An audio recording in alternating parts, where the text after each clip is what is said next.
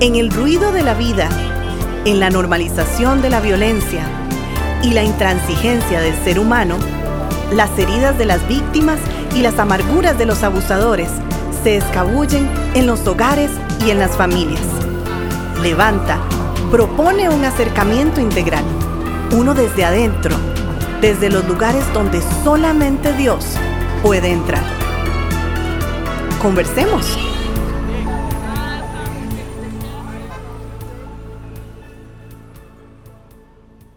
Algunas veces pareciera que ante la violencia Dios calla.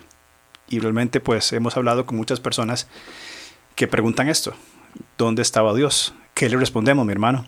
Te saludo un nuevo programa. Pues qué clase de saludo, mi hermano. Al punto. Oíme, que yo sé como con la boca abierta y, lo que tengo que decirte, ¿cómo estás? Bien, ¿y vos? Ahora sí. La, Muy bien. Ahora sí. ¿Qué pasa cuando Dios calla? qué clase de introducción, mi hermano. Pues sí, es, es la realidad de nuestra percepción. Ajá, o sea, una realidad modelada por nuestra percepción como seres humanos caídos, eh, con una limitante en todas las cosas que, que, empezamos a, a modelar eh, una conclusión, pareciera que Dios calla ante la violencia. Pareciera. Exacto, exacto, sí, sí. Y, y, bueno, empiezo diciendo que el Salmo 72, 13, 14 va a decir, Él siente, se está refiriendo al Señor por supuesto, Él siente compasión por los débiles y los necesitados y los rescatará. Los redimirá de la opresión y la violencia porque sus vidas le son preciosas. Mm. Aquí no hay espacio para la percepción, por eso es que la revelación es externa a nosotros. Correcto. No pasa por nuestra injerencia humana, ahí tenemos que pasarlo para interpretarlo, pero por eso es que la, palabra es clara. Eh, se está revelando un Dios, el Dios vivo y verdadero, el único Dios, que la vida de los débiles y necesitados le son preciosas. Ese es el punto de partida. Ok. Bien. Ahora, es clarísimo y absoluto esto. No hay espacio para la percepción, es lo que la revelación nos, enseña. Ahora, esta pregunta, esa inquietud, ¿dónde está Dios cuando sufro? No es una pregunta nueva, ni, es eh, incontestable. Un profeta contemporáneo más o menos a, Jeremías llamado Habacuc, al ver la violencia a su alrededor, específicamente en, el pueblo de Judá, escribió, ¿Hasta cuándo, Señor, he de pedirte ayuda sin que tú me escuches? ¿Hasta cuándo he de quejarme de la violencia sin que tú nos salves? Habacuc 1.2. Qué belleza que haya una expresión tan humana aquí, ¿verdad? Y, que, este, y, que, Dios lo escuche. Exacto. porque son nuestras luchas, ¿verdad? E, empiezan cuando a pesar de las palabras reveladas del Señor, observamos y experimentamos actos violentos que parecieran quedar impunes. E, ese es el, punto. Injusticias ante los vulnerables. Eh, bueno, y, y que da la impresión da la impresión de que Dios no hace nada al respecto. Exacto. Pero qué lindo decir, ¿seré yo maestro? y, darme cuenta que un hombre como Habacuc va a decir, ¿hasta cuándo he de quejarme de la violencia sin que tú nos salves? Este, claro, preguntar hasta cuándo nos da la impresión de que Habacuc ya sabía, ya, ya había estado orando al Señor por mucho tiempo y la falta de respuesta lo, tenía frustrado. Por eso, ¿hasta cuándo? o sea, no, no, no, creo que haya sido una primera oración.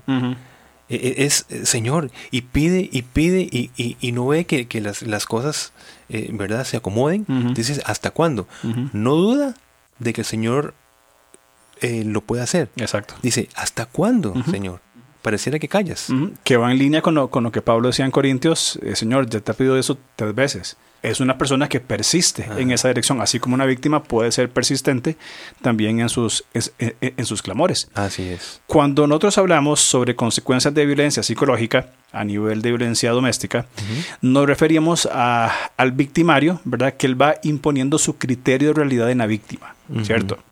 Habacuc plantea algo similar en capítulo 1, versículo 13, y dice, ¿por qué guarda silencio? Le habla Habacuc a Dios, mientras los impíos se tragan a los justos. ¡Qué maravilla! O sea, qué acercamiento interesante hace Habacuc al Señor frente a qué? A la violencia de los cuales estaban siendo víctimas y pareciera, y enfatizo, pareciera que Dios no responde. Qué maravilla, ¿no? ¿Cómo, cómo se representa e, el impío tragándose mm al vulnerable.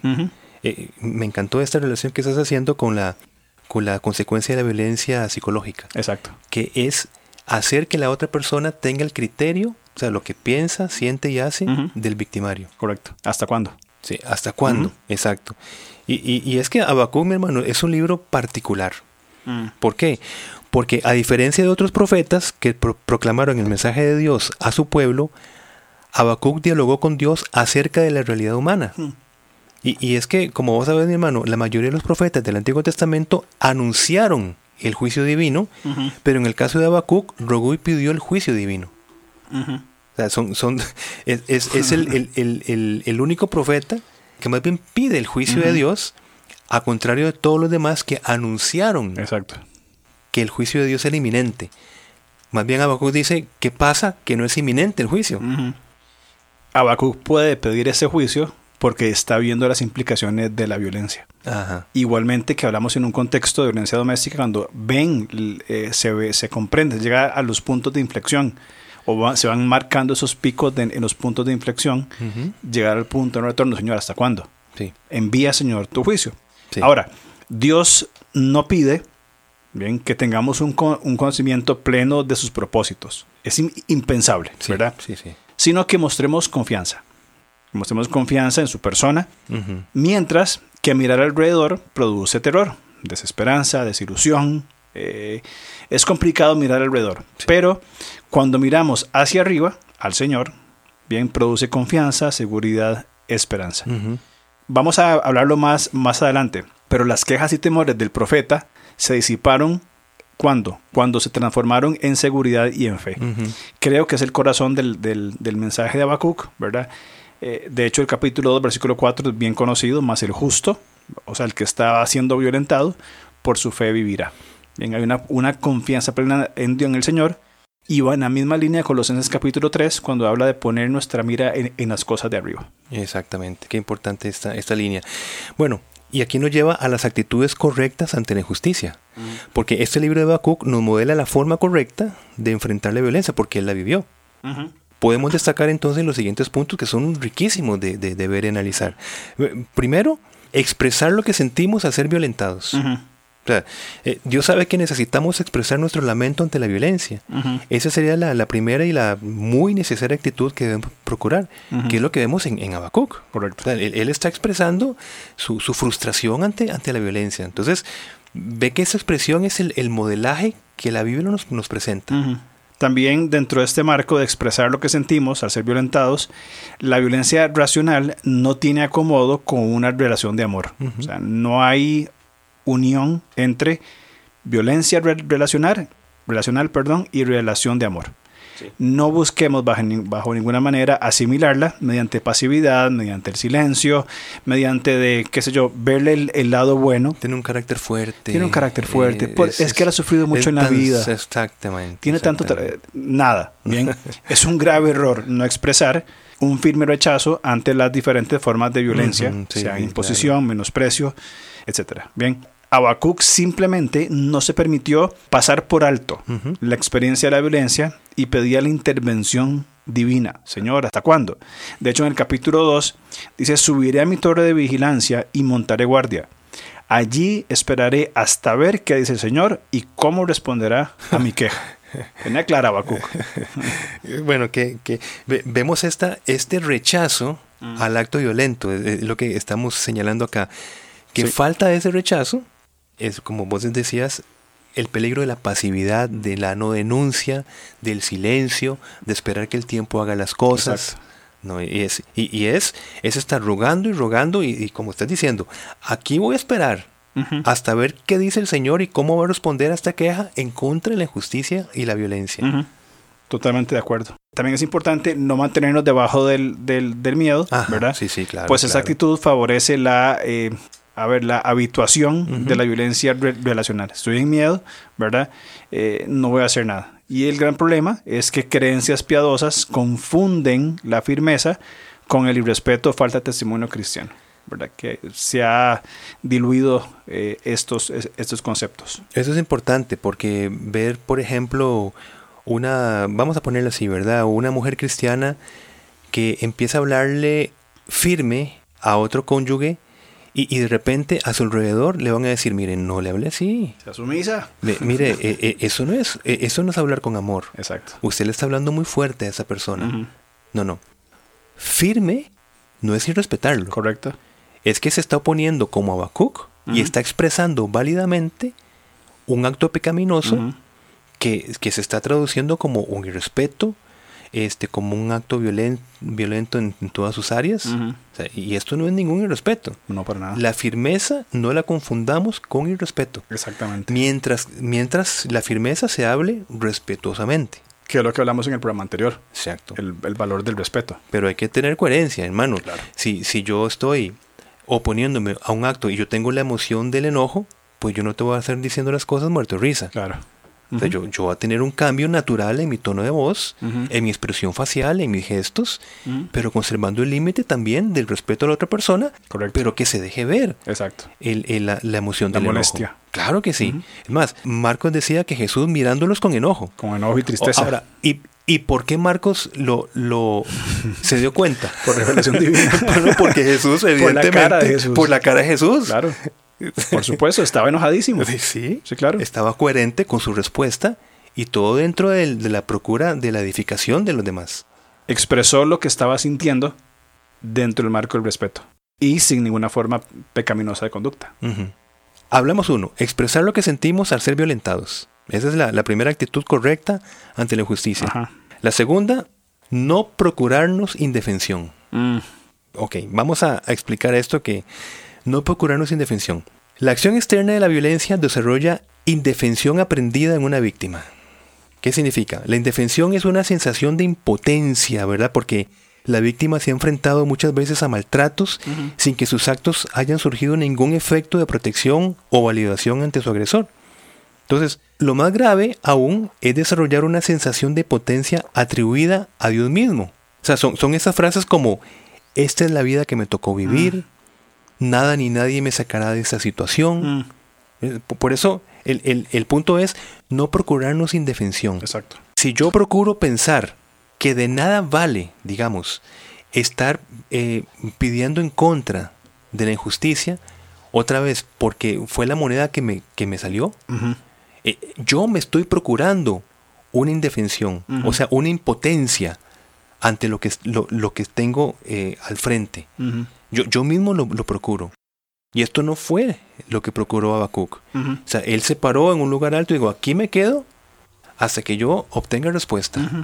Y es muy importante marcar o, o- o reafirmar lo que, lo que estás diciendo, ¿verdad? Habacuc 1.3 dice, ¿por qué me haces ver iniquidad y haces que vea molestia? Destrucción y violencia están delante de mí y pleito y contienda se levantan. Esta perfectamente puede ser la voz de hijos testigos de la violencia en su familia. ¿verdad? Claro. Es, es sumamente disfuncional que un niño débil tenga que presenciar la, la- la violencia, pero es peor la idea de que el Dios santo ve la injusticia y no hace nada al, al respecto. Ujú.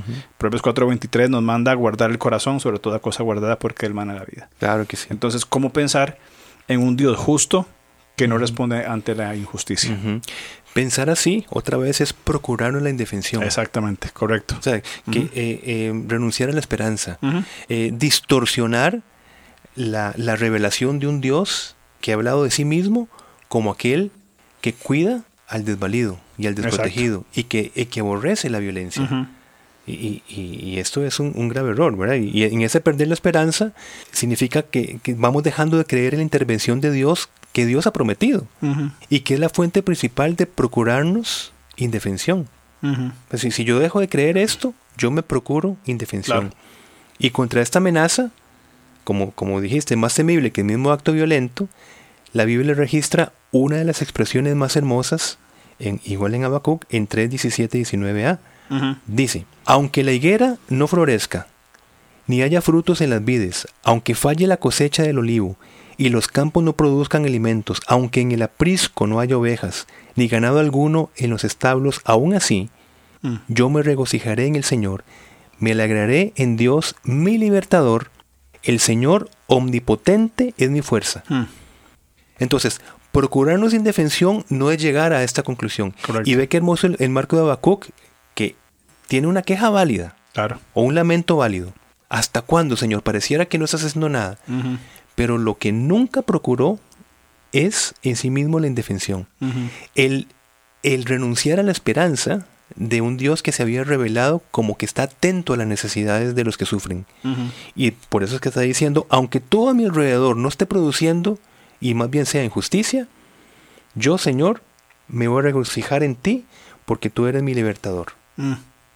Una maravilla. Sí, totalmente, totalmente alentador y, algo fundamental dentro del mensaje de, de Habacuc. Entonces, actitudes correctas ante la injusticia. Uno, expresar lo que sentimos al ser violentados, bien, que es parte inclusive de la sanidad del trauma, hablar de lo que nos hemos pasado. Número dos, no procurarnos indefensión, como bien nos explicabas. Y tercero, pedir la paciencia que solo es posible mediante el Espíritu Santo, mientras confiamos en que Dios va a actuar. Bien, es saber, Señor, dame paciencia, sabiendo que vas a actuar. Similar a lo que hablamos en el programa anterior sobre que el amor debe ser firme. Pongo un límite, vamos a un periodo de separación, paciencia para que haya una respuesta. Y es que Dios le reveló a Habacuc que él ya estaba actuando en contra de la violencia de Judá.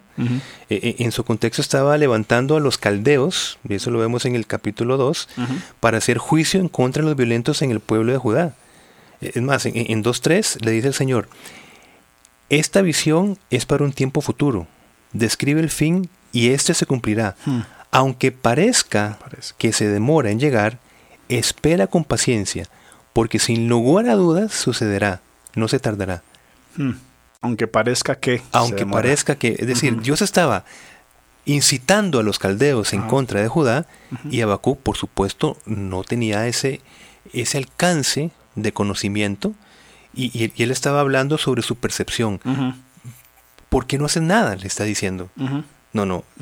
es que tú no ves. Claro, sí estoy haciendo. Yo, yo estoy incitando en este momento porque yo soy fiel a mi nombre. Exactamente. Es decir, yo soy fiel a lo, que digo, a lo que soy yo. ¿Verdad? este, yo no puedo mentirme a mí mismo. Entonces, yo estoy en contra de la violencia. Entonces, por eso es un mensaje de esperanza, claro. porque entremos desde la base que Dios ve nuestra aflicción. Y Dios está viendo su aflicción si usted está pasando cualquier situación de, violencia doméstica. Dios lo está viendo. Entonces, sobre esa base, sobre lo que Dios ha revelado de sí mismo, nosotros lo que pedimos es la paciencia para esperar la acción de Dios. Por una u otra manera. Porque no sabremos, en este caso incitó a los caldeos. Y uno dice, pero ¿cómo? Un pueblo tan, tan extraordinariamente malo, ¿verdad? Este, va, a ser siervo del Señor. La ayuda vendrá desde cualquier parte. Pero vendrá. De parte de Dios. De parte de Dios, exactamente. Controlado por Dios. Correcto. Bajo la soberanía del poder Bajo la soberanía de Dios. Totalmente de acuerdo. ¿Cómo esperamos entonces la, justicia de Dios? Es una pregunta que podríamos hacernos de acuerdo a, a, Malaquías. Creo que con mansedumbre. Sí. Cuando hablamos de, mansedumbre, este, nuestro eh, bien querido escritor Christopher Wright dice, es la capacitación de soportar la agresión sin que agredamos al otro. Qué interesante, ¿verdad? Qué, qué, necesaria esa definición de, práctica, correcto, de mansedumbre. Pablo dijo, no te dejes vencer por el mal, al contrario, vence el mal con el bien. Romanos 12, 21. El Espíritu Santo sin duda alguna que va a proveer lo que nosotros debemos eh, renovar cada día en comunión con el Señor. Bien, mansedumbre, eso sí, no significa que Dios nos capacita para no, para no decir o no hacer nada ante el maltrato o la injusticia, sino una capacitación para responder sabiamente ante la injusticia, que como leíamos en, en Habacuc, nos llama a hablar, bien, nos llama a expresar lo que sentimos, nos llama a no quedar en, un estado de indefensión o de impotencia, ¿verdad? Y saber que en el Señor debemos ser pacientes. Qué importante esta, este entendimiento de la mansedumbre, porque a veces es la relación de una persona mansa, es una persona que, no dice nada, ¿verdad? No, eh, una persona mansa es que responde para edificación, o sea, responde bien. Exacto. En contra del maltrato y en contra de la injusticia. Exacto. O sea, levanta su voz, pero el Espíritu Santo le guía para que sepa cómo levantar la voz. Exactamente. Es responder con fuerza controlada. Responder con fuerza controlada. En este caso, denunciando la, injusticia y la violencia. Y Jesucristo dijo, aprendan de mí, que soy Manso. manso y humilde de corazón. Hay que ver los evangelios simplemente para desestimar absolutamente la idea de que Jesús pasó allí como que... O sea, es que cuando, cuando pensamos que, que no abrió su boca, Ajá. ¿verdad? En- desde Isaías, pensamos y lo relacionamos con su interacción en, en- en su ministerio terrenal. Ajá. No, no abrió su boca en el sentido de que no vino a hacer su voluntad, sino vino a hablar y a hacer la voluntad voluntariamente de quien le envió, Dios Padre. No, no se haga mi voluntad, sino Ajá. la tuya. Pero no significa que en ese proceso no habló lo que tenía que hablar y de manera fuertísima, Totalmente. Pero de una manera controlada Correcto. por el espíritu que tenía en plenitud. Y aún de, de manera fuerte con aquellos que estaban endurecidos. Aún más enfáticamente con fariseos, saduceos y demás que les cuestionaban, habló en mansedumbre, con fuerza controlada, lo que tenía que ser dicho. Y aún en contexto con sus discípulos, cuando Pedro se le, se le opuso eh, un par de veces, le dijo, no, no, Satanás, apártate de mí, muévase. Sí, Eh, eh, firme, eh, denunciando, ¿cierto? sí. bajo control y con intención eh, desde una perspectiva de la voluntad de Dios, ¿verdad? Por eso es que la mansedumbre no es algo que nosotros, digamos, desarrollamos, sino es algo con que nosotros colaboramos en ese desarrollo porque viene desde Cristo, Exacto. desde las riquezas de Cristo, que son tomadas por el Espíritu Santo y las traslada al creyente, Ujú. eh, que es lo que nos habla eh, Gálatas 5, 22 y 23. Correcto. Un fruto del Espíritu. Ujú. Y Jesucristo es el bautizador del Espíritu Santo. Ujú. Bueno, es, es importante entender esto. Bien. Terminamos con Salmo 70 72, 14. De engaño y de violencia redimirá sus almas, y la sangre de ellos será preciosa ante sus ojos. En Cristo toda consecuencia traumática de haber sufrido los diferentes tipos de violencia se pueden superar. En el Señor se pueden superar, por supuesto. Así es, así es. Y bueno, y en esta dinámica que hablábamos de, de las formas en que el Señor actúa, Ujú. vean que el, el Señor estaba procurando la ayuda hacia aquellos que estaban siendo maltratados en Judá. Exacto. Bien, y bueno, y utiliza un recurso, en este caso los caldeos. Con ese salmo que estás diciendo, eh, de engaño y de violencia redimirá sus almas y la sangre de ellos será preciosa ante sus ojos. Eh, estás diciendo que el, el Señor nos, nos levanta de todo trauma relacional. Ahora, ¿con qué medios y con qué herramientas? No nos cerremos, tal vez por nuestra falta de conocimiento, de perspectiva, como le pasaba a Habacuc, de que Dios puede utilizar una u otra herramienta. Siempre bajo su guía, Exacto. para levantarnos de un trauma. Entonces, por ejemplo, si es a través de la oración, bendito Dios. Si es a través de una ayuda de un profesional de la salud, bendito Dios. Pero a, a esto me estoy refiriendo. ¿Limitaremos nosotros las formas de ayuda del Señor? Correcto. Habacuc se pondría delante del Señor y decir, pues con los caldeos no, porque son impíos. Paganos que van a venir a hacer tu justicia. ¿Y cómo van a venir aquí a Tierra Santa? Exactamente. ¿Quiénes somos nosotros para desestimar la multiforme sabiduría de Dios y los recursos que tiene que en la mayoría de las veces nosotros no entendemos? Exactamente. Y aún más están bajo su soberanía. O sea, Correcto. todo pertenece a Dios y todo significa todo. Sí, Eh, desde el más pagano hasta el más eh, piadoso pertenecen al Señor y Él tiene autoridad suprema sobre todos y sobre todo. Así es. ¿Por qué limitar sus recursos Sí, o, sus, o su voluntad de cómo intervendrá en cada caso en particular? muy de acuerdo. De acuerdo. Muy de acuerdo. Muy bien. Dios, como dijimos, cuando pareciera que Dios no está ante la violencia, ¿verdad? Ujú. Bueno, Dios sí está presente, Claro que sí. de muchas formas. Sí. Y como decías vos, de una u otra forma, al fin es el Señor quien está operando detrás de todo. Claro, el Señor es fiel Así y es. no pasa por alto la violencia. Correcto. Sí. Muy bien. Buen tema, buena conversación. Claro que sí. Hablamos la otra semana Si entonces. lo permite, claro. Perfecto, nos vemos. Muchas gracias. Chao.